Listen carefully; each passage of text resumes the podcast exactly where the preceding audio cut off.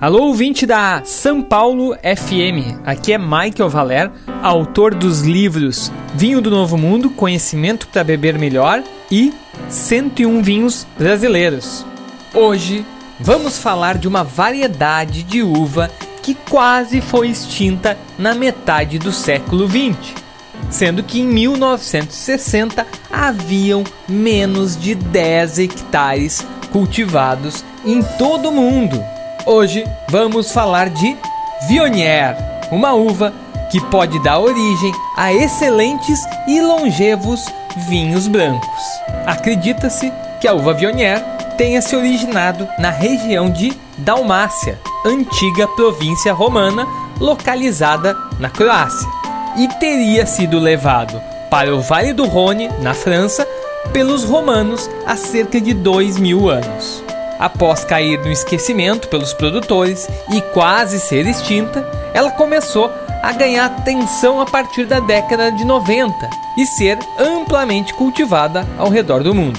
Estima-se que atualmente existam mais de 11 mil hectares de Viognier cultivados. E os principais países produtores são França, Austrália e Estados Unidos.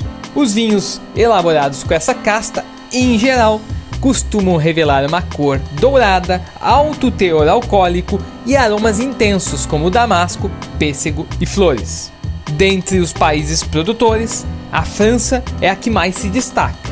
Lá, o Vale do Rhône é a principal área de cultivo dessa casta, com destaque para a região de Condorot. Os mais caros e exuberantes vinhos de Viognier do mundo são produzidos em uma das menores denominações da França, chamada Chateau Gruyère. O Atlas Mundial do Vinho, de Hugh Johnson, diz que Chateau Gruyère faz o Viognier mais incomum, originados em 8,6 acres de um privilegiado anfiteatro de vinhedos, e que desde 1936 tem sua denominação própria no meio do território de Condorot. E o Atlas complementa. Ao contrário da maioria dos vinhos de Viognier, os vinhos dessa denominação exigem muito tempo de garrafa e decantação. Agora, indo para o Novo Mundo, já na Austrália, a produção dessa uva está mais localizada ao sul, incluindo Barossa Valley. E nos Estados Unidos, a Viognier ganha atenção na costa central da Califórnia, incluindo Passo Roble.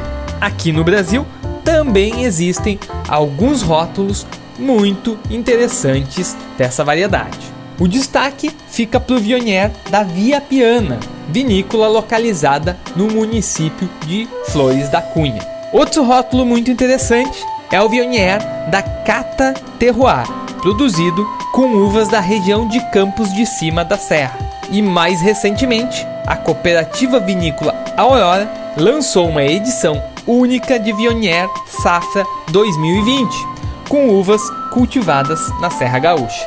E para finalizar por hoje, eu quero dar uma indicação de Viognier da vinícola Cliné Cellars, um vinho americano que eu tive a oportunidade de degustar no ano passado. Ele é produzido na região de Sonoma Valley, tem 14,5% de teor alcoólico e é um vinho classificado como vegano, porque nenhum produto de origem animal é usado em sua vinificação. Então, pessoal, por hoje é só. Eu fico por aqui e bora beber bonzinhos.